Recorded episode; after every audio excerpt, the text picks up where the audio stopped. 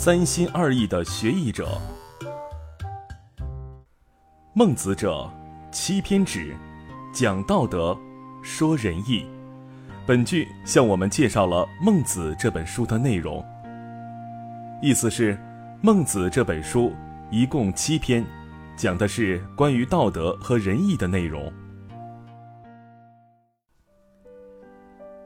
古时候有个人叫弈秋，他是一个享誉全国的围棋高手，每天都有人慕名而来向他讨教棋艺。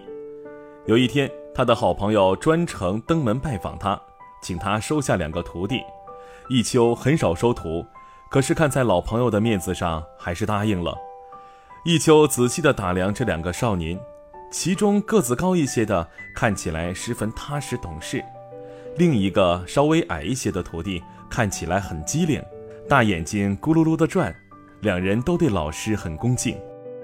弈秋对这两个学生很满意，悉心教授他们棋艺。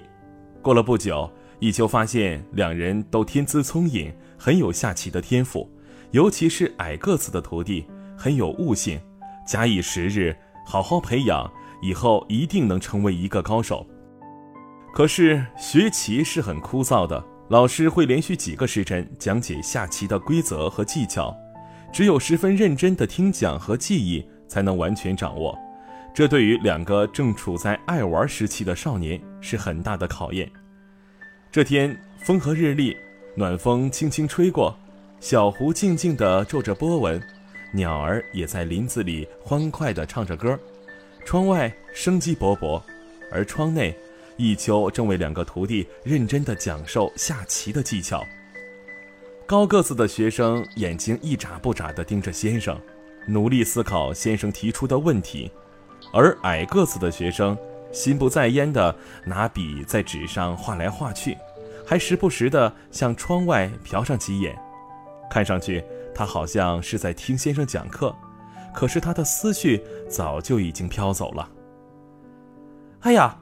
不知道现在湖里有没有飞来美丽的天鹅啊？我好想去看看啊！一直到下课前，他总觉得有天鹅飞过的声音，心里痒痒的，就是想跑到小湖边去看看。终于，课程结束了，他开心地冲出屋子。弈秋看着他的背影，无奈地摇了摇头。转眼几年过去了，高个子学生已经是闻名于世的棋手。可是那个矮个子学生却默默无闻。这个故事可以在孟子里读到，说明做事情要专心致志，三心二意，心不在焉，即使聪明十倍，也将一事无成。